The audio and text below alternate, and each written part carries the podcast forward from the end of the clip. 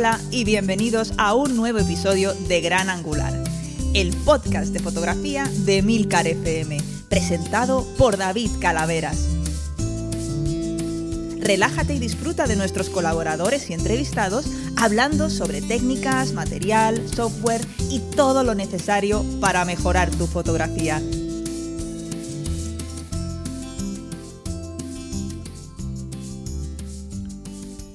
Hola a todos y bienvenidos a un nuevo episodio de Gran Angular, el podcast de fotografía. Y es el episodio número 49, que me quedaba ahí un momento, Dios mío.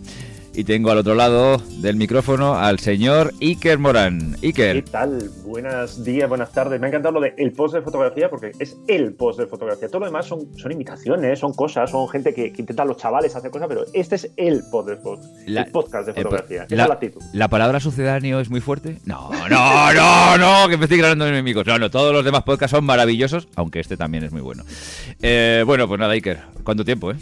¿Ya? Sí, sí, estábamos el otro día, me acordé, pero, pero hace, hace mucho que no salgo yo, no me cuelo en las ondas, ¿no? Sí, sí, sí, sí. para, para dar la lata. Hacía tiempo es que hemos tenido un mes, un via crucis con el pobre Rodrigo Rivas, que se ha incorporado a la familia y, y, bueno, Buen fichaje, fue muy buen fichaje. muy buen fichaje, la verdad, estamos muy contentos, pero es que claro, es que el pobre estaba de viaje en Nueva York, hemos grabado una vez, todo el programa tuvimos que tirarlo a la basura porque no se podía editar, volvimos a grabar, volve- volvió a tener problemas, vino, vino la séptimo caballería, que es Emilcar, y me lo editó ahí haciendo sus pucheros y sus cosas. Bueno, en fin, se publica, se publica ahora, o sea, es que est- estamos casi atropellando dos episodios porque es que no ha habido más remedio, un, un desastre. Pero bueno, en fin, lo- os pido disculpas a todos los oyentes y, por eso también ha sido un poco la demora. Eh, bueno, ¿qué tal por el mundo fotolariano? Pues andamos, el mes de diciembre es como muy, muy loco con las navidades. Yo no sé si la gente se sigue comprando cámaras en Navidad o es una cosa de esta inercia que tenemos los medios de comunicación y que creemos que todo el mundo le pide a los reyes, a Papá Noel, a Olenchero, a quien sea, cámaras.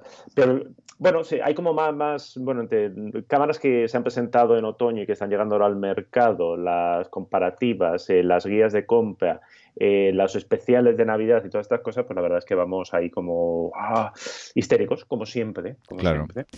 Pues- O sea que tenemos, tenemos por delante un mes de, de- de diciembre movidito, movidito. Hombre, yo, yo sí que yo sí que creo que se siguen comprando cámaras, quizás no la vorágine de hace unos años, pero pero sí que siguen vendiéndose, o sea, vendiéndose cámaras en Navidad.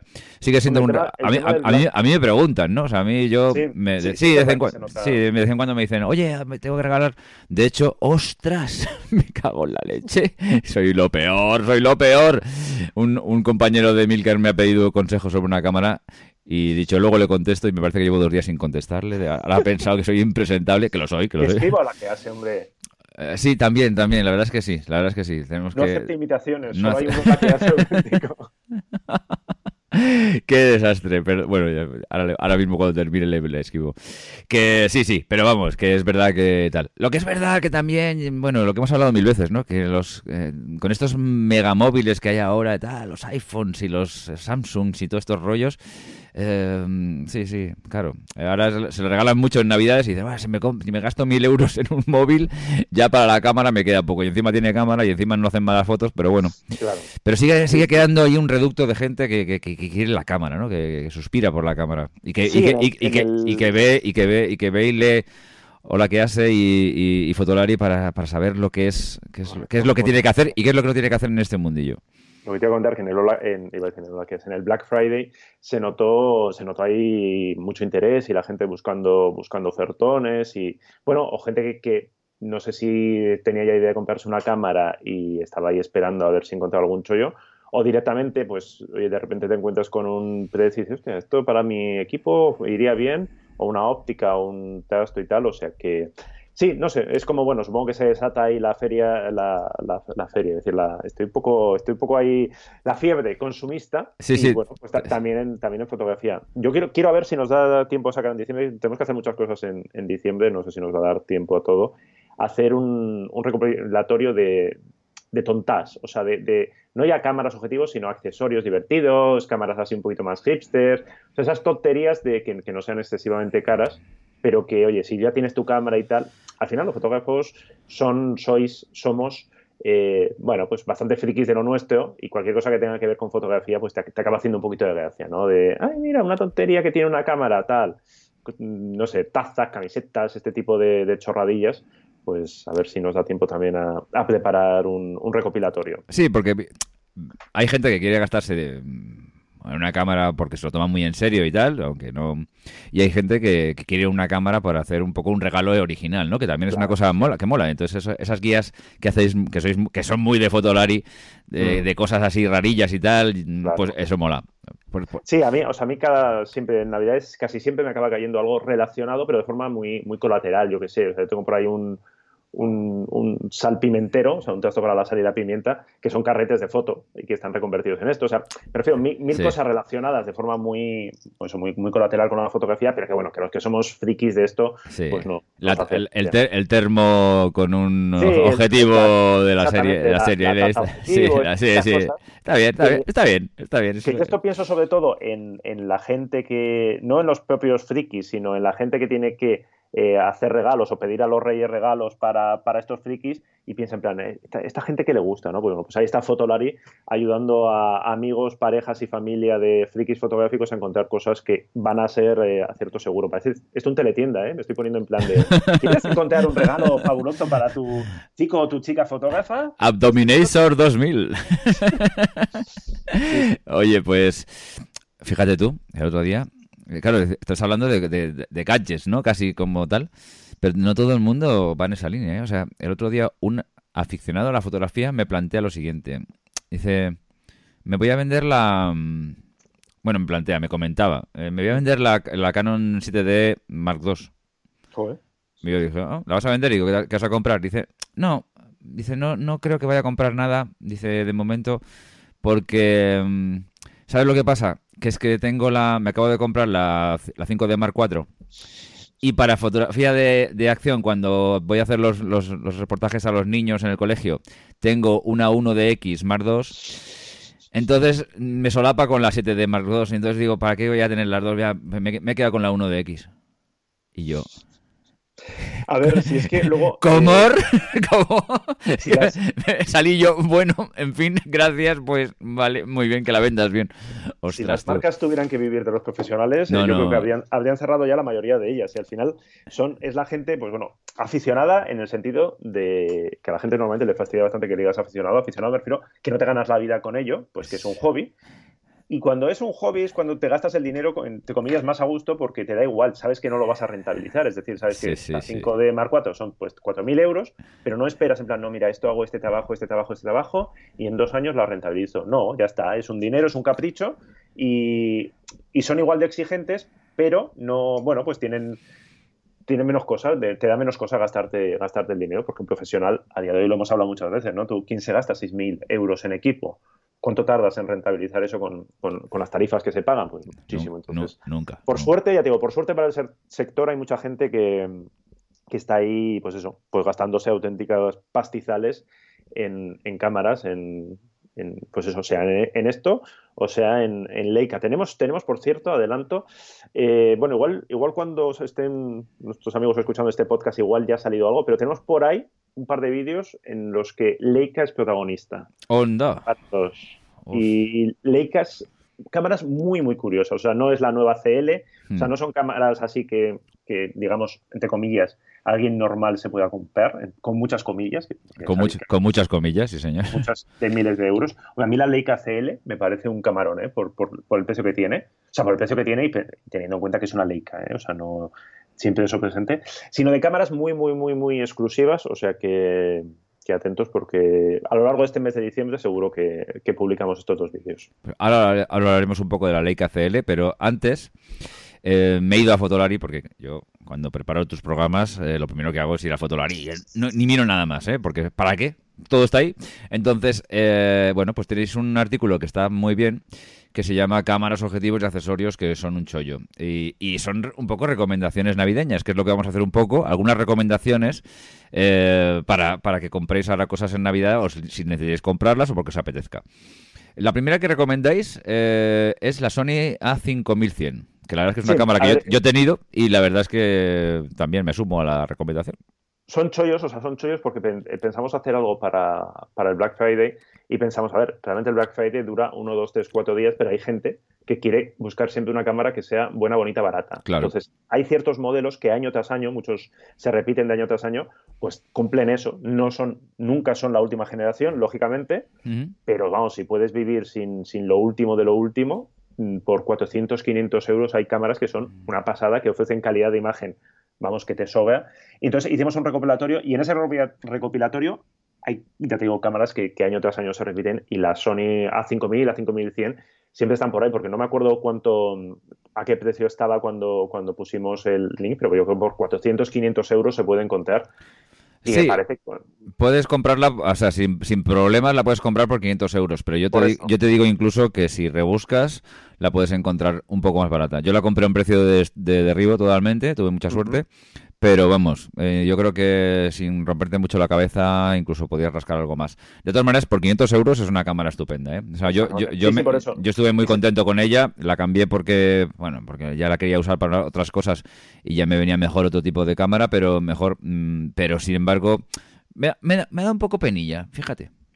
Sí, porque tiene, tiene un sensor muy bueno, o sea, tiene, tiene un sensor que utilizan modelos muchísimo más caros, es muy rápida para la categoría que es, es, es, muy pequeñita, si tú le pones el 1650, muchas veces cuando recomendamos una compacta es que te, da te dan ganas de decir, hombre, eh, aparte de una compacta, mírate esto, porque tiene un sensor mucho más grande, porque por precio, porque una compacta con sensor de este tamaño APS-C se te va fácil, fácil a los 700, 800 euros, la óptica es más buena, pero en este caso, bueno, tienes un zoom 1650 y te entra casi en el bolsillo. ¿Sabes que Prefiero que es una muy buena opción. Y lo que dices tú, sin, o sea, si ahora mismo nosotros entramos en, una tienda, en Amazon, donde sea, la encontramos por 500, pero en un minuto. Y si tienes suerte, rebuscas, pillas una oferta puntual, pues igual la encuentras por 400 y pico o una cosa así, que es un auténtico chollo. Fíjate tú, si, si esta cámara hubiera tenido un jack para micro, Mm, mm, no la hubiera, no me hubiera quitado de ella porque sí es, es el, o sea, es el, una de las limitaciones que tiene. Bueno, de hecho la 6000 tampoco lo tiene. Tienes que irte de, si no me equivoco, a la 6300 la, 6000 no lo tiene, pero como tiene zapata de flash, le puedes, le puedes, poner, le puedes poner un, un micro conectado a la zapata. Sí. El apaño este. El apaño este que, bueno, que dices, bueno, oye, es, dentro de lo malo, lo puedes, pero puedes tener un micro exterior, ¿no? Pero, pero en esta no puedes ni hacer eso porque no tiene zapata de flash. Es una, es una cámara muy pensada para hacer fotos y hacer vídeos, eh, digamos, un poco a nivel casero, por decirlo de alguna forma. Pero lo bueno es que como tienes ese sensor tan maravilloso y además le puedes poner cualquier óptica eh, Sony o de otras terceras marcas que, hay muy buenas y además económicas, pues la verdad es que tienes una cámara muy muy apañada para las que te y en lo que dices tú es un cuerpo muy compacto, bien construido porque además en la mano es una, una cámara que transmite buenas sensaciones y a mí me gustó, de verdad que sí, hablo con ella con cariño porque realmente sí, sí, buena recomendación, la verdad. Es una de esas cámaras construidas alrededor de un sensor bueno, con lo cual pues ya está, o sea, no sale bien siempre, es decir, claro, a ver, si quieres el enfoque más rápido del mundo, quieres no sé qué, quieres no sé cuál, bueno, pues esta no es tu cámara. Pero si quieres una cosa pequeñita, resultona y con un precio espectacular, vamos a por ella. No, no, no es mala en nada. Es, es, una de las cosas buenas que tiene esta cámara, no es mala en nada y además tiene una calidad de imagen tremenda. Y incluso el 1650 es un, zoom decente. O sea, es, es, una cosa que dices, pequeñito, para ese tamaño sí. Para ese tamaño. No, no, no es que además te hace se convierte en un conjunto muy, muy manejable, te lo puedes meter en un bolsillo, que eso es una de las cosas buenas del 1650 y para viajar y todo ese tipo de historias, la verdad es que viene fantástica. También recomendáis la, Panasonic Lumix FZ1000, de la cual ya ahí ya no tengo tanta simpatía, pero bueno. Es, que también la recomendamos año tras año y es como una de estas cámaras que como en su momento estaba tan adelantada, entre comillas, o sea, fue de las primeras compactas que de este precio que llevaban, por ejemplo, vídeo 4K, eh, bueno, aguanta bastante bien el tipo. ¿Por qué? Porque tiene el sensor de una pulgada, que los mm. sensores de una pulgada no envejecen. Digamos que como no, de momento no ha salido nada mejor, o sea, bueno, pues el procesador y tal ha mejorado, pero si tú coges el sensor de una pulgada de las primeras cámaras que salieron hace tres años y coges el de ahora, hay alguna diferencia, pero no es una cosa abismal. Es una cámara rápida, es una cámara que tiene mm, un zoom 28-400 o 24-400, o, que está muy bien. O sea, no es el zoom ni el más potente ni el más luminoso, hmm. pero es que tiene eso, tiene 4K, tiene RAW, tiene controles manuales, tiene Claro, y te cuesta, eh, pues creo que son 500, 600 euros, lo puedes encontrar, lo mismo. Estamos en ese caso, la puedes encontrar por eso y de vez en cuando hay algún chollo, que además la puedes encontrar online y en tienda también, ¿eh? O sea, porque esto algunas tiendas de, Barcelona y tal. De hecho, en el Lola que hace que hicimos en directo en, en Casanova Foto en Barcelona, nos comentaron que, la tenían por 600 euros, una cosa así, y que mm. vamos, lo más lo comentaron es que esta cámara es un chollo. O sea, yo con esta cámara me he ido, me he ido de viaje solo con esta cámara y encantado, encantado, o sea, porque no, bueno, es como si a una RX100 de Sony le pones un zoom muy potente, es un poquito más grandota, bueno, un poquito, bastante más grandota, pero vamos, por ese precio, yo es que la FZ2000, a no ser que vayas a grabar vídeo, en plan un poquito más profesional, pues me, me, quedo con esta. Y esta, ya te digo, esta cada año, desde hace no sé cuánto, la recomendamos y cada, encima cada año está un poquito más barata, pues mira, estupendo. Hombre, sí, es un... yo siempre que veo estas cámaras me digo, bueno, pues al final me tiraría por una reflex, mm, digamos, de gama media, baja. Pero bueno, la verdad es que también hay, gente que, dice, mira, yo sinceramente tampoco me voy a comprar nunca ninguna óptica, porque mucha gente tiene una reflex con el 1855 per se, o sea que nunca jamás se, plantea cambiar de óptica. Y la verdad es que mm, con este tipo de ópticas, con estos rangos tan grandes, pues cobres, Un, cobres un poco todo, eso sí que es verdad. Ahora, siempre a mí me quedan bastantes dudas sobre el, sobre el rendimiento óptico. No sé, si tú dices que pues, en, exteriores imagino que cumplen, ¿no? Y eso, es, eso es lo importante, sí. Eh, la calidad es la, del sensor de una pulgada. O sea, ya está, no, no. Y el, objetivo está muy bien. Evidentemente, claro, si te vas a los extremos, pues, pues eh, sufre un poquito. Hmm. Pero bueno, es una de estas cámaras que si vas a viajar y, o quieres solamente una cámara y te da pereza las ópticas intercambiables y todo esto, pues es una, es una muy buena opción. Claro. Mi recomendación sería más, por ejemplo, la que la siguiente que está en la lista, que sería la Nikon D5300, que es una cámara ya... Una, una... de estas de, siempre, o sea, de estas es, muy fácil recomendar, porque tiene un precio... Tiene un precio muy bueno, ¿eh? O sea, hay que decir que tiene, tiene, un precio de estos que dices, ostras, tú... Y encima hay cosas por debajo también, ¿eh? O sea, hemos puesto esta como, como para no irnos a un modelo mucho más antiguo, pero ahí la de 5100, 200 se siguen vendiendo. Eso es lo bueno que tiene que tienen marcas que gestionan así los modelos antiguos, porque luego hay otras, la gente se nos, eh, la gente de, la gente, los usuarios, algunos fanboys de, Fujifilm, se nos enfadaron. No hay ni, no hay ni una Fuji en 8 y es como, ojalá, o sea, estuvimos buscando X100 antiguas, la X70, que a mí me parece una compacta estupenda, pero es que o no están, o lo que hay queda tan poco Mm. o tal, que, se cotiza muchísimo en segunda mano. Entonces, si tienes una de estas cámaras, es muy buena noticia para ti, porque significa que la puedes vender de segunda mano a un precio majo, algo que, por ejemplo, con Sony es muy difícil. ¿Por qué? Pues porque como mantiene todo, en eh, mantiene todo a la venta, es como, ¿para qué me voy a comprar yo una RX100 de segunda mano si la RX100 ya la vende Sony a un precio de derribo de segunda mano? Claro. Bueno, pues en el caso de Fuji es muy complicado encontrar chollos porque, bueno, es supongo, que es su forma de, gestionar el, el, stock que tienen. Una cámara eh, sale un modelo nuevo y el viejo aguanta nada, un mes, mes y poco, y luego se retira. O sea, si tú vas a buscar ahora, por ejemplo, Fuji, no sé, a mí me encantaría que tuviera la X100, pues eh, la segunda, ¿no? O la tercera, la, S o la T, a, 500 euros, ¿no? Y, se venderían como churros, pero bueno, su, política no, no, va por ahí. Con lo cual, en el caso de Nikon, pues claro, Nikon encuentras desde la D5600, que si no me equivoco es el modelo actual, hasta las 5.300, 5.400 y siguen estando, o sea, siguen estando eh, en tiendas, en, Amazon y demás, y a, unos, a unos precios que cómo compites con eso, es que es, imposible, o sea, ¿quién da más por ese dinero? Nikon aguanta más, yo creo que los modelos que Canon, ¿no? Porque Canon, Canon, sustituye más, ¿no? Digamos. Sí, sustituye más, tienes que rebuscar, es decir, y, y la yo, yo creo que también la política de nombres es mm. más sencilla en el, en el caso de Nikon, es decir, tú sabes que tienes la D5000 y sabes que ahí tienes tal.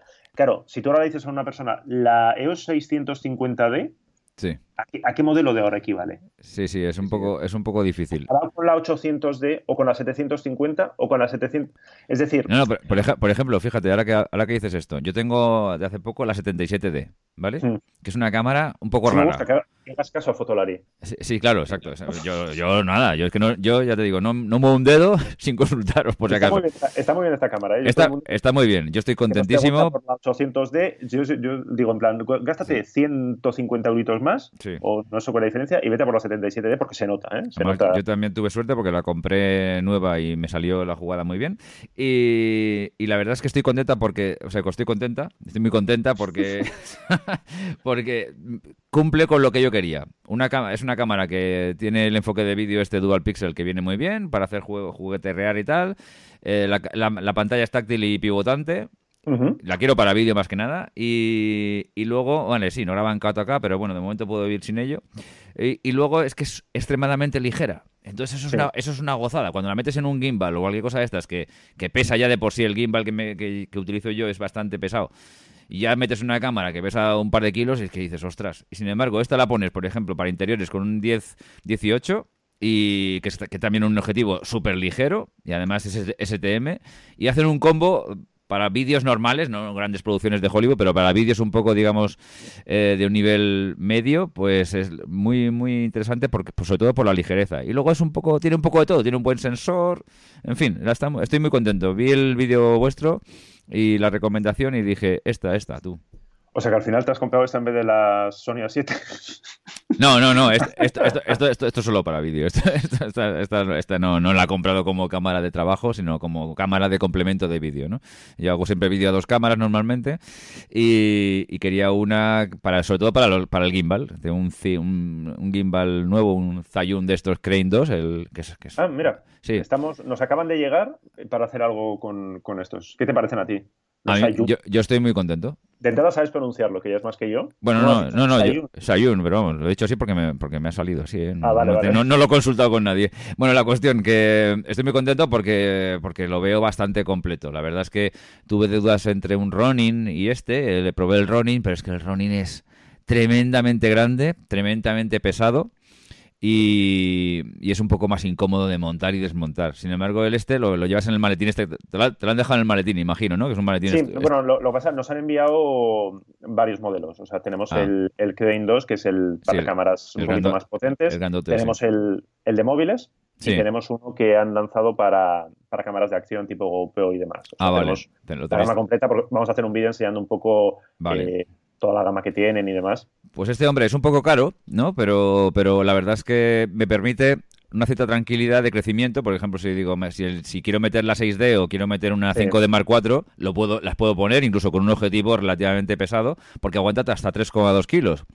Y luego tiene la, posibilidad de hacer con la rosquita el follow focus, de conectar la cámara y sobre todo si son Canon, porque me parece que hay ciertas incompatibilidades, pero con las Canon se entiende bastante bien, conectar la cámara al este y manejar el grabador y todas las cosas desde el, desde el este. Tiene una pequeña pantalla LED que te da una información básica, pero está bien para manejarte por los menús. O sea, es un, es un, es un gimbal bastante tal y los movimientos son bastante fluidos. La verdad es que llevo nada, dos semanas con ellos si no me equivoco, es más competitivo, ¿no? Que los DJI. Hombre, hombre, sale más barato que el, que el Ronin. Claro, el Ronin, es, el Ronin es más aparato también, ¿no? Hay que, también hay que reconocer que, que, esto es un esto es de estos de stick, ¿no? Que son una especie como de palo con tres ejes y, y, el Ronin ya es un aparato, es una caja, ¿no? Digamos. Pero bueno, el Ronin sale por, me parece que nuevo, como unas 1200, una cosa así, por ahí, y este sale por unos 800 euros, más o menos. O sea, digamos que además es más económico. Pero, pero para mí, sobre todo, era básico que llegara a un sitio y no tener que estar una hora sacando, montando y tal, y además llevar un aparato gigante. Esto lo metes en la maletita, que es una maletita estrecha y muy dura y muy bien hecha. Pum, pum, pum, lo sacas, lo pones en una mesa, lo equilibras en dos segundos, porque la verdad es que se equilibra muy fácil. Ah, y, sí, la verdad es que yo, una vez que ya las Hombre, si no cambias mucho de cámara, ¿no? Y de objetivo, porque claro, también es verdad que cada vez que cambias de cámara objetivo ya sabes que tienes que andar balanceándolo un poco, pero bueno, tampoco es excesivamente complicado. Cuando lo haces tres veces... Ah, en fin, estoy contento, la verdad es que estoy contento. Ah, pues mira, pues ya digo, nos llegó el, hace nada y no tenemos ahí el paquete pendiente de, ponernos con ello y tenemos muchas ganas de probarlo porque yo estoy, estoy, oyendo cosas muy buenas y tal, pues eso, gente que le va a dar un uso serio, pero bueno, que, igual tampoco necesita lo que dices tú, un running, pues, pues bueno, veremos a ver. Próximamente vídeo, a ver qué... Próximamente vídeo, perfecto. Pues no, yo también... estoy, ojo, porque este, este vídeo, ojo, porque como a nosotros nos, gusta complicarnos mucho, o sea, nos gusta... Eh, eh, vamos a ver si lo podemos hacer con un Segway. Oh, oh, sí, sí. oh, oh, qué bueno. Porque estos son, estabilizadores, ¿no? Al sí, sí, sí, sí, Entonces, vamos a ver si, eh, primero vamos a ver si yo soy capaz de montarme en un Segway y llevar una y no hostiarme, lo cual... Es lo que te iba a decir yo, digo, mirar vuestros seguros dentales y todas estas cosas porque, la, bofetada puede ser importante. Mi mítica agilidad, pues bueno, pero bueno, oye, si me, si me caigo, al menos eh, lo tendremos grabado y lo petaremos en YouTube, que es un poco la idea. Está bien, oye, sí, sí. sí, ¿no? Al menos, si nos vamos a hostiar, pues que, quede bonito. hay, hay, una toma muy típica de que cuando llevas un gimbal que es echar, echarte para atrás, ¿no? O sea, lo típico, tú, ponte, que yo, ponte que grabo en interiores, ¿no? Lógicamente hay un momento que dices, jopeles, ya esta casa la he enseñado de 25, pues ahora voy a hacer pues como hacia atrás, ¿no? claro, y hacia atrás te das cuenta cuando estás grabando en plan serio con en cine y tal igual, pues hay un tío que te, a lo mejor te va sujetando la espalda para que vayas viendo un poco pues, con tranquilidad. Pero cuando vas solo con el gimbal, y claro, me he pegado cada leche. También es un clásico de los vídeos de calle que hacemos cuando va Álvaro grabando hacia atrás. Siempre es, o sea, yo, voy hablando y tal, pero muchas veces le voy como con los ojos en plan de, ojo, ojo que te la das, ojo que te vas a comer a un señor que viene por ahí y que mirando el móvil y que no, no, ve en plan de por qué hay alguien eh, caminando hacia atrás, ¿no? O sea que bueno, es uno de los planes de vídeo para, para, este mes de diciembre, a ver, pues qué, pues a ver qué sale. Estaré tanto a ver qué decís, pero vamos, yo creo que es positivo. La verdad es que yo, yo me, lo, me lo estudié bastante el tema, miré bastantes opciones que había, porque ahora hay unos cuantos que son parecidos, sí, sí, pero este quizás, el Crane 2, reunía todo lo que a mí me interesaba, ¿no? Si, a lo mejor si, si vas con una mirrorless tienes más opciones, porque la verdad es que con una mirrorless hay mucho, hay más gama y hay muchos más, son más baratos además y aguantan y hay, más posibilidades. Pero para ya pensarlo para cámaras más grandes. Ya, me estás haciendo propaganda sin espejista aquí, si hablando. es la pequeña cuñita, pero sí, la verdad es que sí. si quieres utilizarlo con cámaras pesadas y quieres no pasar al running, esta es la opción que hay más o menos ahora mismo posible. En fin, bueno, la cuestión sí, es la cuñita sin espejo, que ya sabes que yo últimamente estoy un poco así, desde el del lado oscuro. Eh, Canon G9X, otra recomendación que habéis hecho, pues oye, es una compacta fabulosa, genial, estupenda, con una maravilla de calidad. Y, bueno, sí, la verdad es que es una recomendación que por 400 euros, que anda más o menos, ¿no? Es, fantástica, ¿no? Sí, sí, es, otra de estas que dices, a ver, cámaras de, bolsillo de una pulgada, hay muchísimas, y en este caso hemos, hemos hecho, bueno, pues lo, mismo, hemos, eh, está la Mark II, pero nos hemos ido a la primera generación, porque en este caso sí que hay las diferencias son muy, muy sutiles.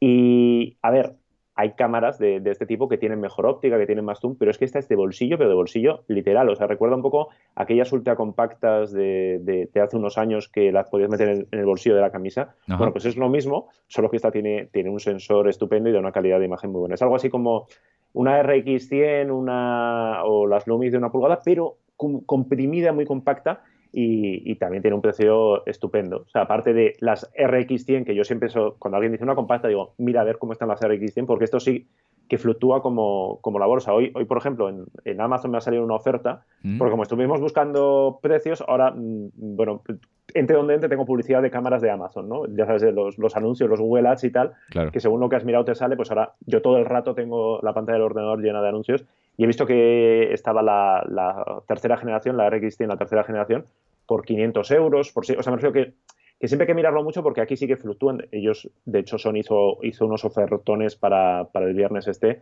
Espectaculares. O sea, con la, la A6000, no sé si la pusieron a, 400 euros, llegaron a poner. Sí, sí, la vi en 400 y algo, sí. sí o sea, fue, fue, una locura. O sea, un, de hecho, un, ofertón, sí. Lo, lo, tuiteamos en plan de, oye, o sea, en serio, si estáis pensando comprar, o sea, si tenéis 400 euros, compraros esto, porque es un chollo.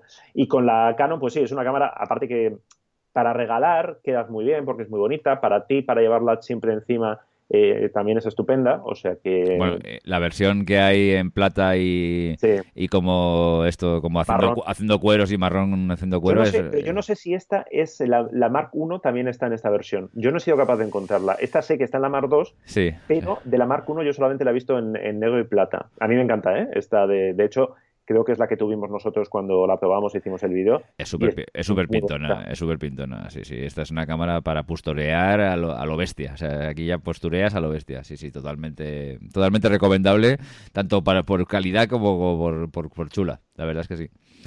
Y luego también recomendáis, bueno, pues una cámara ya importante, que es una Olympus e M10 Mark II, Mm, una cámara también muy, muy, maja. Lo mismo, acaba, de salir la tercera generación, pues nosotros ¿qué hacemos? Nos vamos a la 2. A la 2. Entonces, ¿quieres vídeo 4K? Pues vete a la última. ¿No, ¿No lo necesitas? ¿Te apañas bien? Pues nos vamos a la 2, que encima es una cámara muy bonita.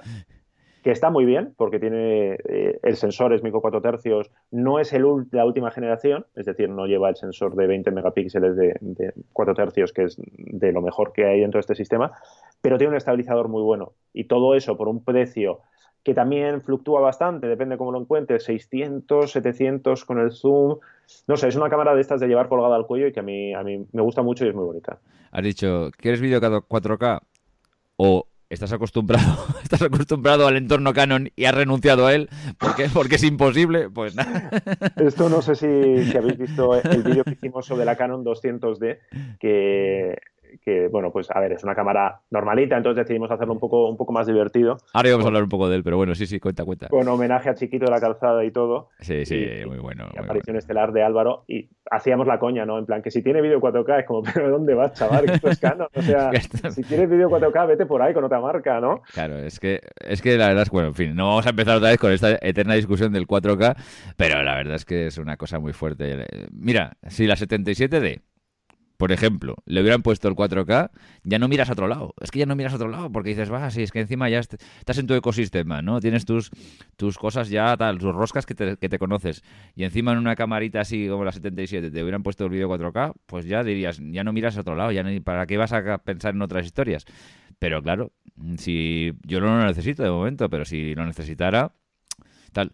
Mm. Pero bueno, en fin, la, la, 200D, ya que has hablado de ella, pues oye, que, que la iba a comentar después, pues eh, la verdad es que es un poco... comparte muchas cosas con la 7D, 77D que yo tengo, ¿eh? Yo creo más o menos, por lo que estoy viendo así un poco por encima, es una cámara en, en una línea similar, ¿no? ¿No te parece a ti? Sí, lo que pasa, el, el tema de la 200D es el precio que tiene. Es decir, si fuera Claro, porque Canon, a ver, el, el, catálogo de Canon es lo que decíamos, como con las diferentes gamas, la 200D dónde está. Porque mucha gente cree en plan, bueno, es pequeñita, es barata. No, la barata es la 1300D. Claro. No, tiene nada que ver. No tiene nada que ver, ¿no? Sí. Esta cuesta, cuesta casi como, como una 77D o como una 800D. La gracia que tiene es que es muy fácil de usar, tiene menús así muy pensados para, para no complicarte la vida. Hmm. Es muy pequeñita, es la reflex más pequeña del, del, mercado ahora mismo. Pero no sé, a mí me recom recomendarla así, sin más, o sea, a no ser que eh, pues la veas y te enamores, es hmm. que por un más, si vas en serio, tienes la 77D. O si quieres algo pequeño, búscate una sin espejo. Claro, yo la recomendaría para una persona que, quisiera eh, comprarse una reflex, porque sí, porque dijera tal, y, fuera pues una línea y, fuera una persona que le, diera más importancia a la estética, ¿no? A lo, que a lo mejor que, que, realmente las características de la cámara. Porque bueno, en, blanquito y gris es muy mona, ¿no? Pero bueno, sí. hombre, en, blanquito, bueno, hay para gusto. O sea, mucha gente nos ha dicho que le parece horrible. A mí no me parece. Bueno, a mí me parece diferente. Pero claro, el tema es, eh, ¿cómo, o sea, ¿cuál es el argumento? Porque es más pequeña, pero a ver, no es pequeñísima. No, no, no. ¿Por, qué recomiendas esto y no una A6000, por ejemplo? Que cuestan, la A6000 cuesta menos. ¿O por qué recomiendas esto y no recomiendas una, de, una Nikon D5600, que cuesta menos?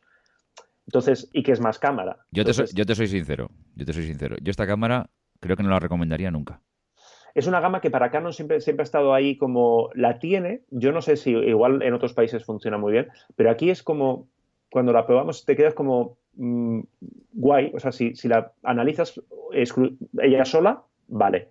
Pero en cuanto empiezas a comparar el precio con otras cosas y con. Pero incluso dentro de Canon, ¿eh? Es que yo decía, ¿por qué recomiendas esto y no una M6? O sea, si, puedes olvidarte del visor, o sea, si quieres algo sencillo, compacto, bonito, tal, pues una M6 o una M100, así que es todavía más compacta, más cookie y tal.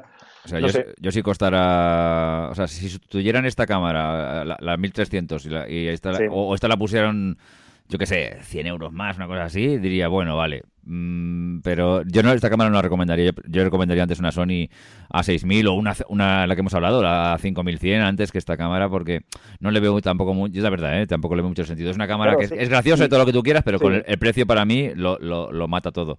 Claro, es que tú, la 77D, ¿por cuánto la, la compraste tú? Eh, a ver, fue chollo, ¿no? Sí, fue, fue chollo, pero costaba 750, 800 euros por ahí, me parece. Claro, son 200 euros más que, que, que una cosa así más o menos, porque anda sobre los 700, 600 y pico, 700, claro, y es muchísimo más cámara, o sea, pero es mucho más cámara Que esta está bien construida, ¿eh? la 200D, o sea, tú la coges en la mano y no te da esa sensación de un poco de plastiquete que tienes con la 1300. O sea, no, no es una cámara barata eh, que lo notas en cuanto, en cuanto la tienes en las manos. Sí, mira, está, está ahora mismo en Amazon en la 77D a 800 euros. O sea, que más o menos, más o menos el precio que yo la cogí, pero bueno, yo no me voy a contar mi vida aquí, pero bueno, en fin, me salió, me salió bastante barata. Está en un terreno ahí en medio, ¿no? Es, decir, ni es la más barata, ni las prestaciones son elevadas, ni. Es decir, que a mí se me ocurren recomendaciones muy rápidas para cualquiera que esté buscando algo pequeño o algo tal. O, oye, tengo 700 euros, ¿en qué me los gasto? En plan, ¿qué quieres? ¿Algo pequeño? Pues vete a un espejo.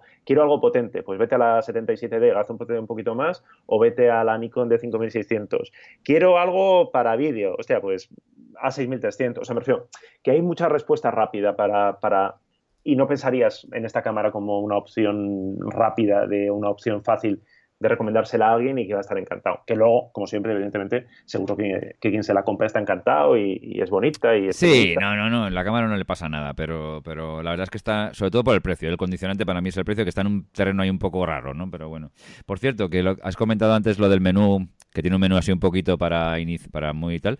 Curiosamente, no sé si te acuerdas, la 77D Lleva, como dos tipos de menús, cosas que yo no había visto hasta ahora.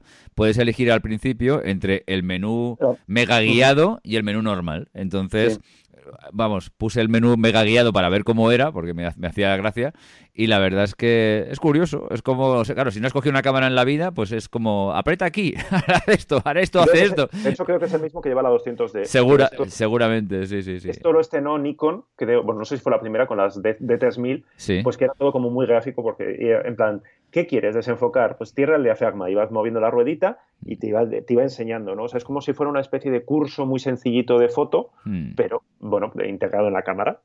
Bueno, ya está. O sea, para, para quien quiera aprender y, coja la primera vez una cámara y tal, pues, está bien. Pero es que esto, por ejemplo, hace que la 77 d sea una cámara recomendable tanto para una persona que ya tiene cierta experiencia y la verdad es que mm, se familiariza con rápidamente con el menú normal, que es muy fácil, es muy normal, además al ser táctil todo va muy fluido con una persona que, casi como una reflex por, por, primera vez, porque con el menú guiado, la verdad es que te, haces con ella enseguida. A lo mejor hay cámaras, hay, cámaras más sencillas, pero tampoco es una cámara excesivamente complicada. son cámaras de esas que nosotros decimos que tienen, tienen recorrido, es decir, que puedes empezar con ellas, pero según vayas aprendiendo, No, no se te va a quedar pequeña en, en, dos meses y de repente la vas a coger un día en las manos y, hoy qué cámara de juguete. Entonces, eso es interesante. Bueno, también recomendáis la, un clásico que es la Sony RX100, que bueno, yo creo que ya... Lo que decíamos, esto es como, como la bolsa, ¿no? O sea, como, como, los bitcoins. Sí, sí. Entra hoy y a ver, a ver qué te encuentras, a ver cuánto cotiza. No, no, no, está claro. Esta es una cámara siempre recomendable y como tiene varias varias versiones, porque hay la M, la Mark II, la Mark III, la Mark IV, la Mark V y, la, sí, la Mark V y la original, pues bueno, tienes entre los 300 y algo que cuesta la primera, hasta los 1000 y, poco que cuesta la, la Mark V, pues tienes una gama ahí de, de, RX que todas son todas estupendas, que bueno, pues oye, son todas cumplen, o, lógicamente. Yo la, 5, por ejemplo, sí que tengo, soy bastante reacio a recomendarla porque eh, a no ser que necesites un enfoque del copón, o sea, hmm. un enfoque rápido, es como, bueno, y en esta cámara en teoría, ellos eh, hablando con Sony decían, bueno, pues yo qué sé, el típico partido de, de papis eh, que tienes al niño jugando y tal, y quieres que te siga el enfoque, bueno, pues, pues para eso serviría, pero si no, claro, es que tiene, o sea, digamos que enfoca, yo estoy convencido, igual digo, estoy diciendo una burrada ahora, que el, el sistema de foco es muy parecido al que lleva la A7R3 y el que lleva la A6500. O sea, es esa nueva tecnología de enfoque híbrido de Sony que funciona realmente muy bien y que en cámaras como la A7R3 que enfoca muy, muy bien, porque hemos estado probando, hemos estado comparándole y enfoca muy, muy bien, eh, es, tiene su lógica, claro, pero pagar un plus de 300 euros más, 400 euros más por esto. Claro, es, que, la Mark 4... Estaciones de vídeo y tal. No sé. Ahora, ahora, mismo en comercio normal, la Mark 4 sale por 600 euros y la Mark 5 sale por 1100 euros. Es que estamos hablando de 500 euros de diferencia. Tienes que tener muy, muy claro que vas a aprovechar esas prestaciones. O sea, que ese, ese plus, esa diferencia de precio, es como, sí, sí, es que voy a pasarme todo el día enfocando como un loco.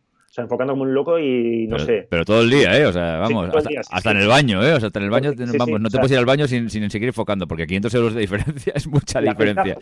cuando hagas una foto de algo que esté parado, estás perdiendo dinero. O sea, es decir, hostia, qué tonto soy que he perdido 500 euros. Ay, Dios mío. Bueno, para cambiar un poquito de registro de recomendaciones, pues tenéis unos cuantos, unos cuantos objetivos. Y bueno, pues empezamos con uno que es un objetivo mega recomendable para el entorno Canon, que es el Canon 24, el pancake este de F, F2.8, que bueno, es, es un objetivo que es súper ligero, que te lo puedes, para, para llevártelo, por ejemplo, con una una cámara pequeñita como las que hemos estado hablando, reflex para viajes es estupendo porque es un angular ahí tal. En, en APS-C, lógicamente, se queda un poquito más largo, pero bueno, eh, está muy bien. La verdad es que está muy bien. la gente ya se ríe de mí cuando, hablo con este objetivo porque soy como muy pesado, soy ya como, como el abuelo cebolleta del pancake de Canon. Pero es que pocas ópticas me parece que estén tan bien de precio que sean, porque luego, claro, tenemos el 50, tenemos el 50-1.8 y tal, pero es que esta es tan pequeñita que es que tú le pones esto a una 77D, vas con un 3528 por cuatro duros, con una calidad muy, muy, muy, muy decente, pequeñísimo, es que me parece, o sea, me parece el complemento perfecto para cualquier eh, claro, es que, es que cámara de, gama de APS-C de Canon. Es decir, si tienes una, una Canon APS-C y no tienes esta óptica, ya estás tardando. O sea, porque es que es perfecto, es que es perfecto. La 77, exactamente, yo digo, la 77D si quieres un día irte de viaje o alguna cosa así. Claro. Y, y, quieres llevarte una cosa de calidad, pero no quieres ir cargando como un de, esto, un loco, con una 77D o una cámara de este, de este perfil, así que pese poco. La 77D es que pesa muy poco, está muy bien, está muy bien. Recomiendo que está muy bien, que pesa muy poco. Cada vez le doy más importancia a estas cosas. Y un 24 como este, que es además un objetivo muy luminoso y con una calidad óptica sorprendente para lo pequeñito que es, es que cubres, cubres un viaje, en interiores, en exteriores, fantástico. No tienes que subir la ISO demasiado. No, no, es. Claro, al final se trata un poco de, ya que estás eh, apostando por un sensor más pequeño, coño, aprovechalo para tener ópticas más pequeñas. Es decir, la gente dirá, claro, pero esto no es el 3514 de Canon. Como, mm. Claro, pues el 3514 de Canon pesa 15 veces más y cuesta 15 veces más. Entonces, esto tienes que tener claro que es un 35-28, sencillo, económico, ya está. O sea, es una óptica, pues eso, para, para llevar siempre encima de, de, Cuesta menos de 200 euros, quiero recordar, ¿no? 150, una cosa. 150, 170, me parece. mira, ahora, mismo, eh, ahora mismo en este momento está a 153 en Amazon. O sea que. si eres un poco, de, un poco del centro de Bilbao como yo, puedes decir, en plan, es que no me. O sea, no, en vez de llevar la tapa puesta del cuerpo de la cámara, llevo este objetivo. Claro. Claro. O sea, es que es, es, exacto, exacto, exacto, exacto. Pues Hay una gama de objetivos tapa, ¿eh? O sea, Olympus tiene alguno, Pentas tiene alguno que son pancakes ultra delgados y que se llaman así porque son, son de foco libre normalmente, es decir, están pensados para trabajar con, con hiperfocal. Este no es el caso, pero ya te digo, sabes que vamos, yo se lo pondría siempre, siempre encima. Eh, la única limitación que tiene este objetivo es que solamente es para cámaras APS-C, pero bueno, como mucha gente no sale del entorno APS-C o, o, tienes una APS-C y otra de otra tal, es una es casi lo que he hecho y que es imprescindible si tienes una APS-C. Eh, en este caso de Canon. Y para, para recomendar algo de la, del otro lado, pues tenemos al Nikon 35 f1.8, que también es un objetivo de estos cholletes. ¿eh? La verdad es que calidad óptica. que, Nikon no, tenga pancakes.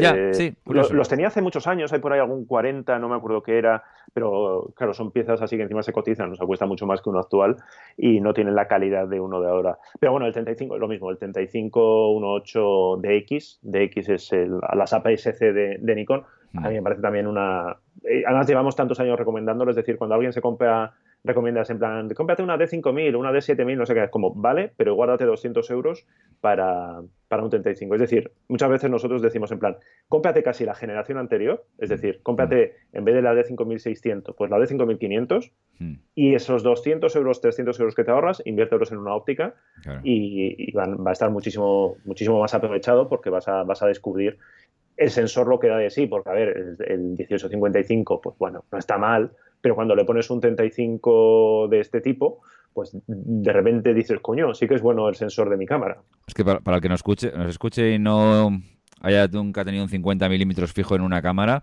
o diga, que me voy a regalar esta cámara y tal y le cojo el 1855 que viene por una... Mira, eh, hacer caso a Iker en este caso en este caso, en, este caso, no. en, este, en este caso, en los demás, en, los demás, pensároslo dos veces eh, y, poner este objetivo, porque es que el salto de calidad es brutal.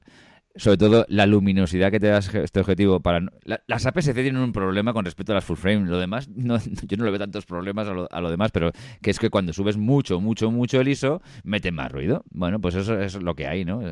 Cosas que se pueden solucionar y tal. Pero es, es deseable no tener que solucionarlas en post. Entonces, Cuando tú le metes un objetivo... La diferencia es que en exteriores te va a dar un poco igual, porque bueno, no hace falta subir el ISO demasiado, salvo que cosas muy raras. Pero en interiores, o sea, fotografías para, para un cumpleaños en tu casa, para lo que sea, un retrato que quieras hacer a alguien este tipo de objetivos te permiten trabajar unos ISOs relativamente eh, manejables sin tener para, para, tener para tener una velocidad de obturación que te, que te permita no que salgan las fotos movidas. Yo estoy explicando esto un poco para la gente que esté un poco eh, que esté iniciándose. Entonces, esto te hace que sea una foto muy chula a una foto normalucha o, incluso feo, feota. Y luego, además, es que em, puedes trabajar con la profundidad de campo. Puedes hacer estos desenfoques que ahora los hace el iPhone. Así como en plan esto, pues tú lo haces, pero de verdad. O sea, con, con óptica, no con software. Lo haces con óptica. Y haces un, retrato precioso, aislando al sujeto del fondo y haciendo esos, esos esos boques cremosos. Que fíjate que, bien está. Boque cremoso ah, ahí. Esto lo voy a utilizar, ¿eh? y que quedan tan chulos, ¿no? Pues este es el objetivo que puedes hacer esto, porque esto te da un 50 en APS-C y, el 50 es retratero, eh, de fotografía de calle, puedes hacer incluso paisajes si tienes paisajes muy lejanos, en fin. Es una cosa que sirve para todo. Recomendabilísimo. Sí, sí, sí. Y luego ya, hablando de una cosa para Sony, tenemos el Samyang 35 f2.8, que es otra de estas pequeñas maravillas.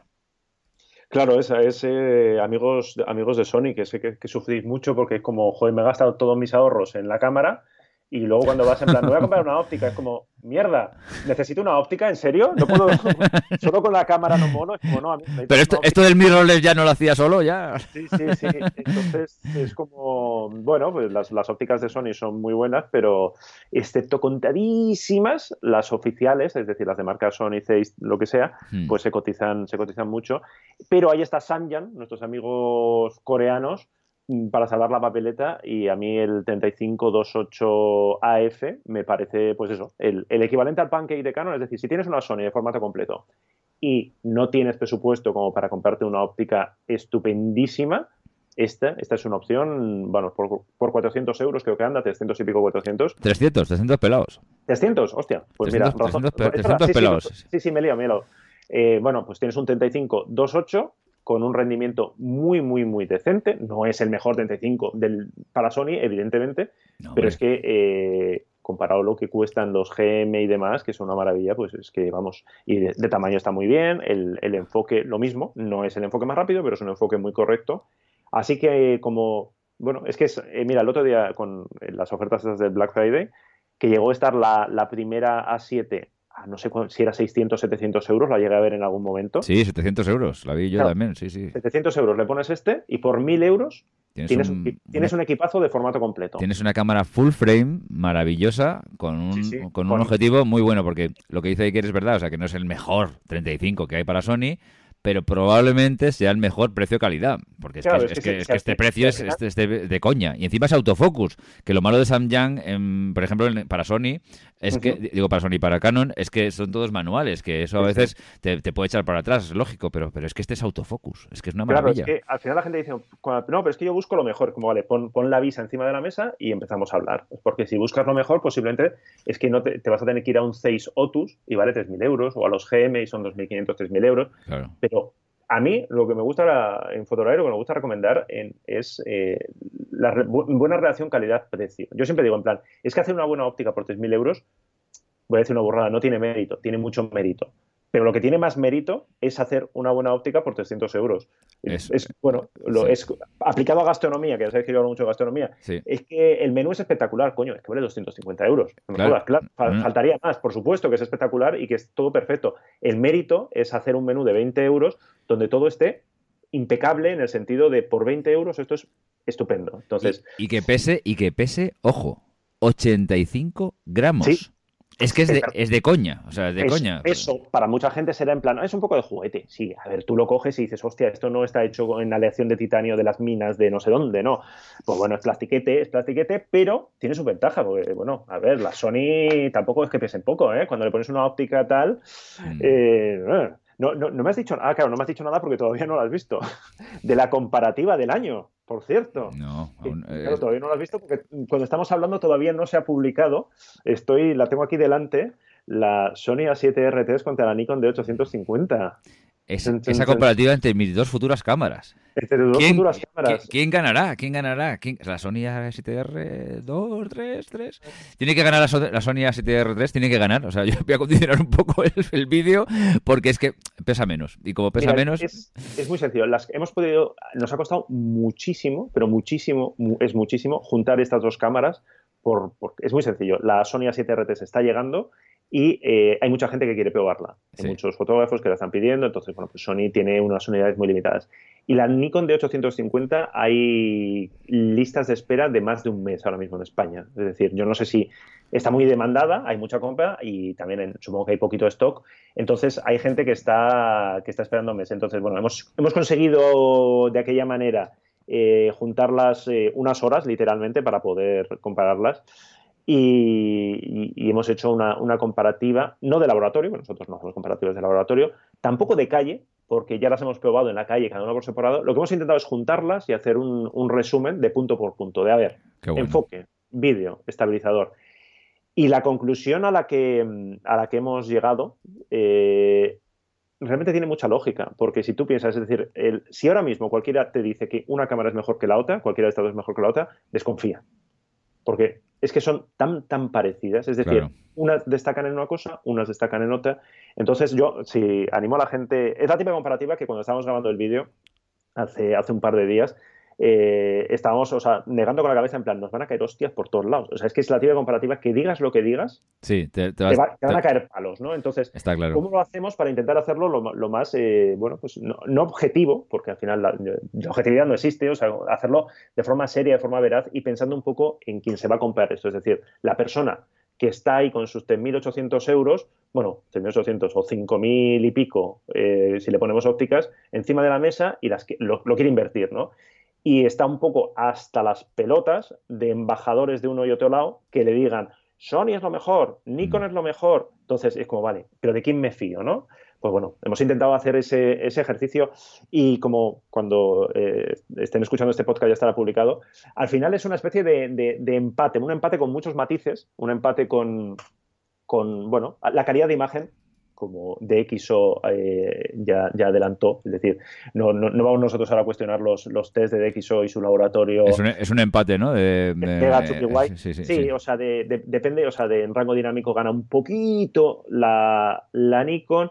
En, a sensibilidades em, bajas base, pues Nikon, como tiene un 64 ISO, juega muy bien esa baza y te da un poquito más de detalle. Mm. Si te vas a una sensibilidad muy alta, eh, están muy parecidas, podía llegar a sacar un poquito más de detalle Sony, pero no siempre. Es decir, al final es un casi un, empate técnico. Entonces, bueno, a partir de ahí, la calidad de imagen va a depender, por tanto, que le pongas una buena óptica.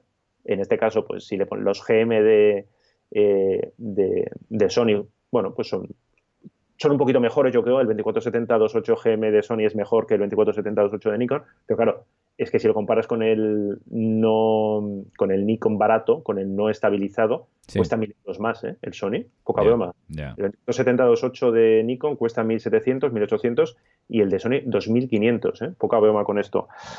Y si quieres hacer vídeo, pues lógicamente Sony es el camino. ¿Por qué? Pues por, por, los codes, por la, experiencia que tiene, por, por la, el estabilizador de imagen. Si quieres hacer ráfagas, Sony es más rápido, pero tienes que tener en cuenta que la autonomía de Sony es tres veces por debajo de la... Está muy bien, ha mejorado mucho, pero son 500 y pico disparos y la Nikon ofrece 1800 disparos. Oye, Iker, ¿a la Sony hay forma... Sí, ¿no? A las, a las A7, que es que estoy tengo dudas, ¿hay forma de ponerles un, grip? Sí, ¿no? Sí, sí, tiene empuñadura. Sí, sí, lo que pasa es que la comparación la hemos hecho sin, sin empuñadura porque, por ejemplo... No, no, lo digo pues yo pensando, yo, pensando en mis intereses, ¿eh? Fíjate lo que dices. A mí me parece, me parece muy feo ¿eh? el grip de la Sony, es decir, la Sony Claro, porque pierdes, coño, tú quieres una cámara ligera, ¿no? Si le pones el grip, sí, no, no, no, te das agarre, pero no sé, queda, no sé, a mí no, no, me acaba de comprar. Pero hay que, pero, por ejemplo, en mi caso, que, le voy a poner un grip a cualquier cámara que, te, compre, porque no tengo más remedio, porque es que si no tengo que andar, eh, para mí es más cómodo y tal.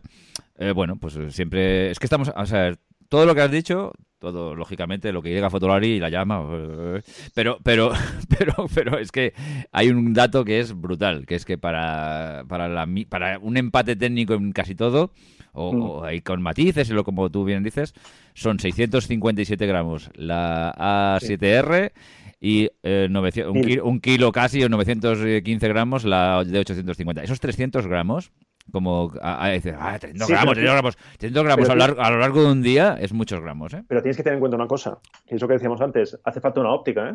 Sí, sí, pero bueno, de la óptica solo tienes que poner Ya. las dos. Cuando vea, ya, ya, pero cuando veas el vídeo puesto ya vas a ver que las, en cuanto pones el 247028, No, no, la, no, no, no, no. la diferencia se, se esfuman rápidamente. ¿eh? Es indu- decir, indudable, eh, bueno, a ver, depende. Si tú pones, si tú pones la misma óptica a las dos, tiene que ser, la diferencia sigue siendo la misma. Sí, sí, no, no, pero, pero me refiero que Ahora, si, le pones un- si le pones una óptica pequeñita, pues, ahí puedes jugar y se nota, pero con, con un 2470 yo no sé hasta qué punto no, el tema ah, del ningú- peso... ninguna de las dos cámaras, o sea, lo que quiero decir es, ninguna de las dos cámaras es un peso pluma porque evidentemente Sí, sí. son cámaras que invitan a poner ópticas buenas y cuando pones óptica óptica buena estamos hablando ópticas pesadas. Te lo dice alguien que estuvo con la 9, pues eso, siete días por, por Japón con el 2470 Mm. y acabó hasta los huevos. la Claro, 9. claro, claro. O sea que, Pero- eso que es, que es más ligera ¿eh? que, una reflex, o sea... Por supuesto, pero que eh, si tú a lo largo del día estás cargando con un- una cámara, eh, con un trípode, con un objetivo y con eh, X cosas más, y la tienes que, mi caso, ¿eh?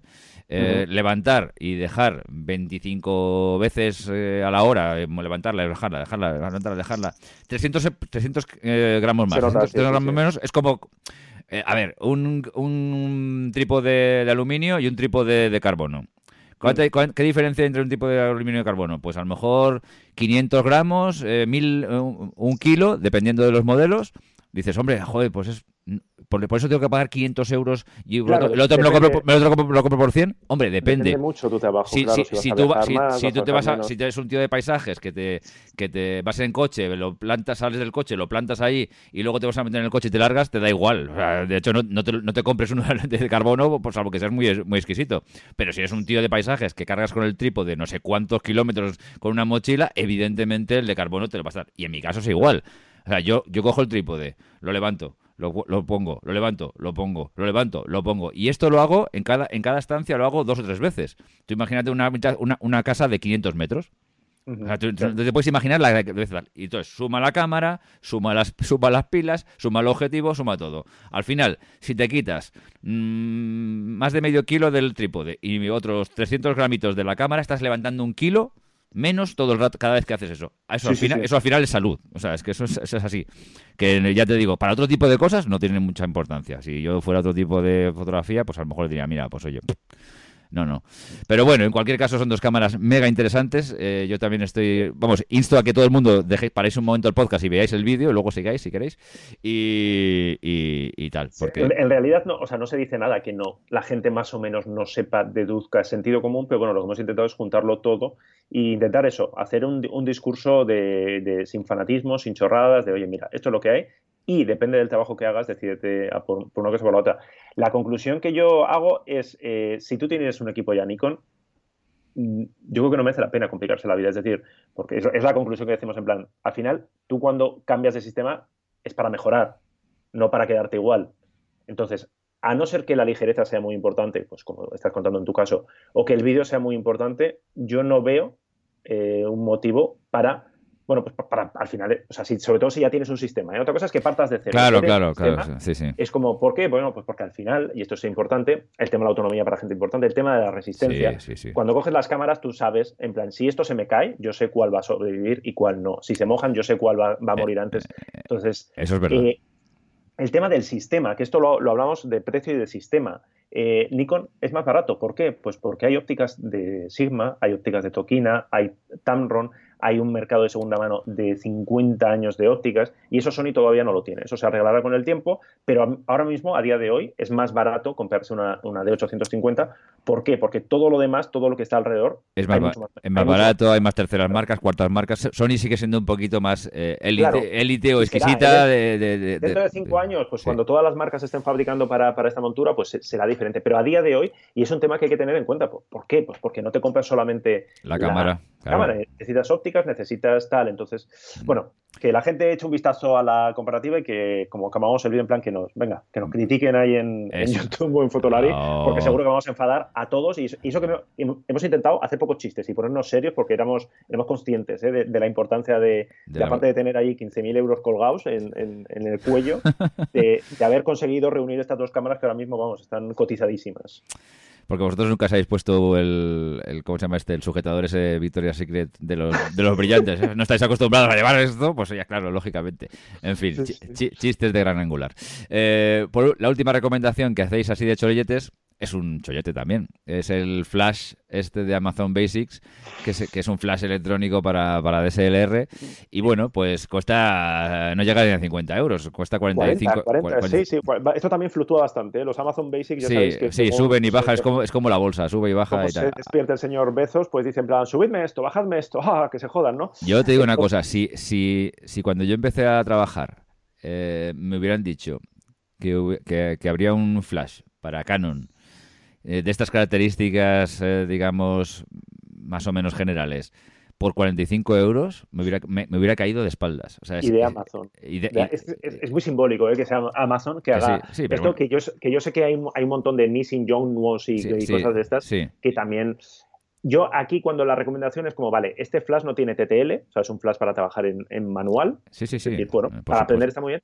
Pero en cierto modo es un flash Amazon con todo lo bueno y lo malo. Es decir, pues no vas a tener las últimas prestaciones, pero si tienes cualquier problema, ya está. Entonces, muchas veces con marcas de estas un poco de que, no son muy conocidas, pues siempre tienes el problema que siempre decimos, en plan, si te sale bien, has triunfado, porque si te, compras un, yo qué sé, te compras un John nuevo de estos por cuatro duros mm. y, te va bien, pero si tienes un problema, te lo vas a comer. Con sí, Bueno, está claro. es decir, y lo asumes, es decir, yo asumo, de que, no estoy, que estoy pagando, yo qué sé, 100 euros por un flash que de Nikon o Canon costaría 700, 800, entonces asumo que me estoy ahorrando mucho dinero. Si me sale bien, ¡buah! Triunfada. Si me sale mal, mm, pues. Sí. Caquita.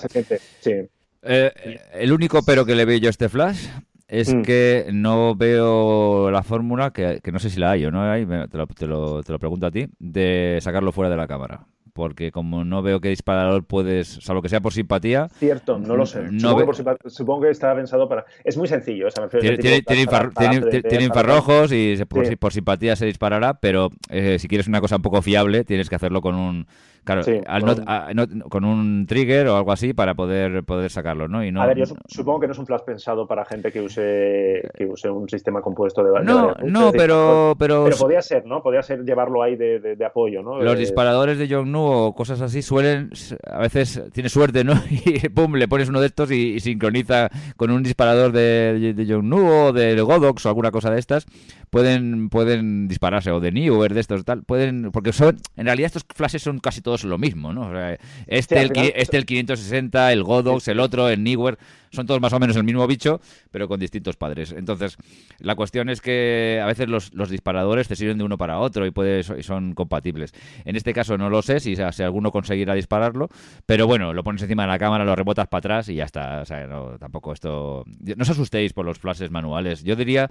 Ya un día haremos un especial de flash, ya lo he dicho 40 veces y nunca lo cumplo, pero lo haremos, lo haremos.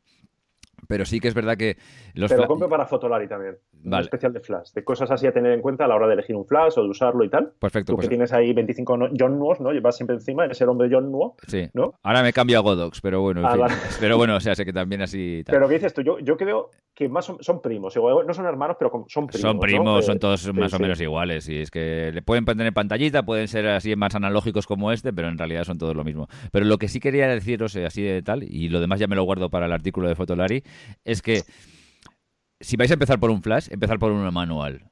Por uno de estos de 50 euros manuales. Porque todo el mundo tenemos la, sensación, o sea, la, tentación, perdón, cuando empezamos a empezar por un TTL, porque, ah, sabes que es automático y así me lo hace todo. Pero es que si empiezas por un TTL no vas a nunca ir a, lo básico, que es lo manual. Y, y, lo, más, lo manual es mucho más sencillo al final cuando lo controlas. Y luego ya pasas al TTL, que es el modo automático tal. Esto es como empezar en, una cámara, con el manual o con el automático. Hombre, lo puedes utilizar el automático y tal, pero empieza a aprender lo que es el manual y ya luego utilizar los modos automáticos cuando los necesites.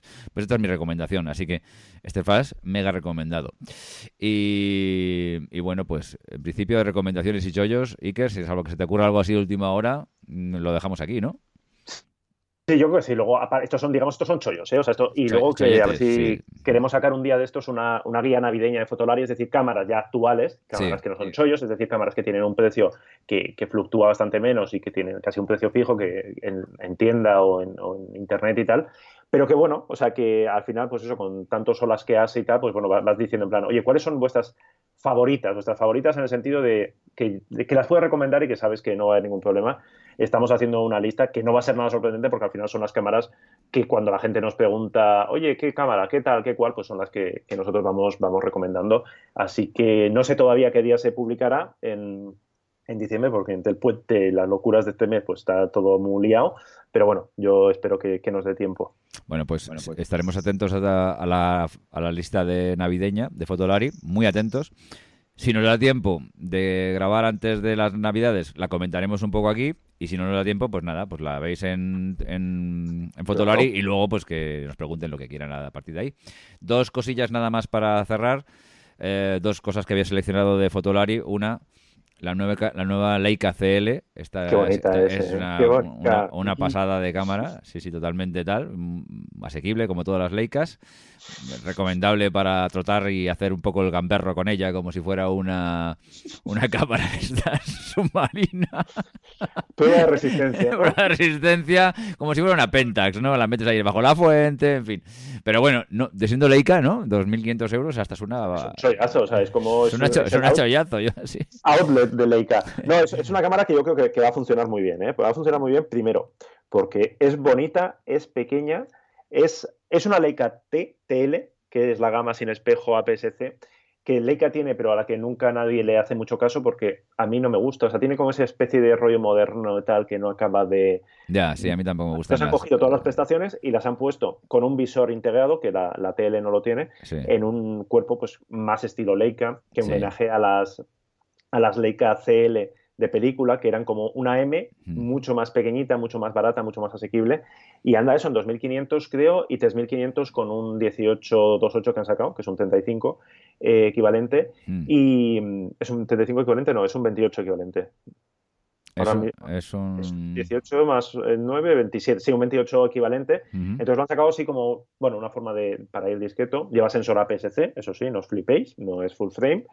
Pero, no sé, a ver, son 2.500 euros, que es mucho dinero, evidentemente. ¿Hay cámaras mejores por este precio? Joder, pues claro pero esto es una Leica. Entonces, y eso ya sabéis que se paga. Y dentro del universo Leica, pues esto es como, bueno, pues como la, la, cámara de, entrada, la cámara baratita y la cámara bonita, que a mí me parece y que, puede ser muy interesante. Esa PSC, sí, pero cuando saquéis, cuando saquéis una reunión nadie lo va a saber, con lo cual, con lo cual van a ver lo de Leica y van a decir, ostras, tú, ¿eh? ¡Wow! Esto este tío es importante, ¿no? Este una Leica, ¿no? Eh, exacto, esto ya es el culmen del postureo fotográfico, así que nada, fabulosa cámara. La verdad es que es una cámara, es una virguería. Y luego, pues también en micro por cierto, si yo te digo Leica MD, ¿sabes de qué estoy hablando? Leica MD. Sí. No, me has pillado. Porque esto se nos ha olvidado y este es el, el, vídeo que igual, te lo digo porque igual ya está publicado cuando, cuando se ah, nos está escuchando, que es la Leica digital sin pantalla. Oh, por favor, ¿esto cómo puede ser? Pues sacaron un modelo así de aniversario especial tal y es una Leica purista que no tiene pantalla. y que no ah, tenga pantalla ah. significa que tiene menús. Y significa que es una cosa muy rara. Y Fotolari la ha probado. Fotolari. Bueno, ah, ese vídeo no me lo pierdo. O sea, eso es. Eso es... La ha probado y casi, casi en Nueva York. Ahí lo dejo. Tiene que un poco esto que estoy diciendo, que igual el vídeo ya está publicado y es absurdo que la gente no está escuchando si ya lo ha visto, pero casi, casi en Nueva York. Bueno, bueno, bueno. Esto, esto me, tiene, me tiene totalmente. Eh, no voy, a, estar todo el día por, el botón de refresco aquí a Fotolaria a ver si, a ver, si se publica esto, porque vamos, esto es increíble. Por cierto, pues, nada, simplemente ya una pinceladita. El Leica Noctilux este 75 milímetros f1.25 un objetivo pancake barato de 10.000 euros, ostras, este ya, o sea, eso ya es el, bueno. Pero tiene la profundidad de campo de un pelo dicho por Leica, ¿eh? Sí, sí, y tanto. pelo, que en el caso de Álvaro y mío, pues ya verás tú, la comparación es poco afortunada, ¿no? Y, en, el mío, sí, no, no, está claro, sí. Pero sí, sí, bueno, es, el, es Noctilux, los, los Noctilux, bueno, pues se, cotizan a 6.000, 7.000, 8.000, son ópticas ultra mega luminosas. El 50 F095 es pues una de esas piezas míticas y este es eh, la versión especial para retrato, que, con F125. Entonces, bueno, lo que comentamos es como, si eres un, un sobrado de la vida y el 85-1.4 o 85-1.4, que es el típico, ¿no? De retrato ya en plan, hostia, una cosa muy seria, pues se te queda pequeño, pues 75-1.25. Eso sí, pues prepara la cartera. Esto ya es para postureo meramente profesional. O sea, me veo dos, dos fotógrafos de retrato. Uf, aquí vas a tener que subir un poco el ISO. Espera que tengo un UF 1.125 y ala, y el otro ya hace boom y se desmaya. el desenfoque no, no, es eh, la locura, no, no, claro, la locura. Sí, sí, sí, imagino que tendrá. Cuántos cuántos elementos esto tiene, 11 palas. Sí, muchísimo, sí, muchas palas en el diafragma, estas cosas de claro, que ya, puede tenerlo. 11 palas y, y 25.000 elementos, no, no, bueno, bueno, este es un fijo, pero bueno, quizás tendrá menos, pero pero bueno, la cuestión es que para ser un fijo no sé si hay 16 elementos 16 elementos en un fijo, fíjate tú. sí, o sea, una cosa así como bastante, ah. bastante bestia. Sí, Ah, no, no. Nueve elementos eh, distribuidos en seis grupos, con dos, dos lentes estéticas. Dios. Que por, una óptica fija ya es bastante. Sí, ya, es mucho, sí, sí, porque normalmente una óptica fija lleva pocos elementos. Bueno, pues nada, una locura, una locura. Bueno, pues nada, 10.000 euritos, oye, que. Para regalar en Navidad, ¿no? Si, te, toca la, la, la, lotería, una cosa de estas, pues fenomenal. Bueno, pues Iker, un, pues nada. un, programa sobrado de hora, como es, nuestra lía, así que fenomenal. Por aquí había que, había que recuperar el tiempo perdido ah, y a ver si hablamos antes de que acabe el año y hacemos ahí unos rankings de, de, 2017 o algo, ¿no? Yo creo que la, audiencia lo demanda, así que sí, sí, vamos a intentar sacarlo por todos los medios el, hueco para... para, ya, ya, sabéis que en Fotolari no tenemos premios de estos chungos a los mejores productos del año, porque todavía no hemos encontrado a nadie que nos pague para, para que nombremos a su cámara como, esta edición, pero normalmente tenemos los Gatete Awards, que son los peores cámaras del año, que yo, creo que este año igual volveremos a hacerlo, ¿no? Sí, sí, sí, sí, no, no, no por supuesto. Haciendo amigos. El Gatete Award hay que... Yo creo que nos están tocando tanto las narices los de los premios, eh, que igual hacemos unos premios llama, en plan a las mejores cámaras, pero encima de verdad, o sea, no, no las cámaras de nuestros amigos, no las cámaras de los que nos ponen publicidad, sino las mejores cámaras de verdad. No sé, llevan tantos años diciéndonos en plan, menos criticar a los premios y más hacer vuestros premios. Pues mira, igual para 2018 nos convencen y hacemos, pero tenemos que hacer algo, algo diferente, ¿no? Algo a la altura de, la llama. O sea que. Patrocinadores, conteneros, porque el premio llama es insobornable. Sí, sí, hostia, molaría mucho ¿eh? hacer unas estatuas de y hacer una ceremonia, pero en plan, en plan de, risas. Y, porque yo siempre he estado tentado ¿eh? de hacer una ceremonia de los Gatete Awards, a ver quién tenía huevos de venir a recoger los premios a la peor cámara. O sea, tipo los. Eso es como, los, es como los, sí, es como los Ratsi de Hollywood. No te bueno, hay gente que tiene mucho sentido del humor, pero las, las, las compañías no suelen tener tanto sentido del humor. Aquí, de sentido del humor andamos un ah, poquito. Sí, sí, yo, justos, y, y ¿eh? las compañías de fotografía no me da la sensación de que mucho, sí, el humor les sobre. No, no, no lo veo, ¿eh? No lo veo. Pero bueno. japonés, no ah, acaba de no, no, no, no, no, no, no, no. Pero bueno, ¿tú, ¿tú, crees que la Canon 6D Mark II eh, optará a algún premio llama o, o más a un premio gatete? Tenemos que, tenemos que reunir al jurado, porque el jurado somos Álvaro y yo y, Juan Castomir, que le solemos liar de, de Eclipse también para, para participar de elegir lo peor que somos al final pues, los más cachondos del sector. Entonces ya veremos a ver qué, qué decide el jurado este año. Bueno, este año podéis ampliar el, jurado un poco más, ¿no? Y meterme a mí, por ejemplo. me, postulo para, para, jurado. Hay que ser muy hater, ¿eh? O sea, me refiero, hay que ser hater de verdad. no, no, no, te preocupes, no te preocupes. Si hay que sacar mala baba, se saca. Ah, pues mira, fichado, fichado para, para el jurado. bueno, señores oyentes, pues nada, que espero que lo hayáis pasado también como nosotros y oímos ahí que en breve, oímos a los demás colaboradores en breve, intentaremos que en diciembre tengáis un, flujo de programas un poco más regular y nada, pues un placer Iker. Un abrazo, nos vemos pronto. Adiós a todos.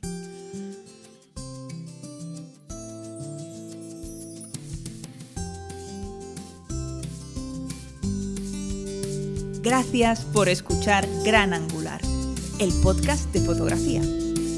Puedes dejar tus comentarios en emilcar.fm barra gran angular y si quieres descubrir otros magníficos podcasts de nuestra red. Te esperamos en nuestro próximo episodio.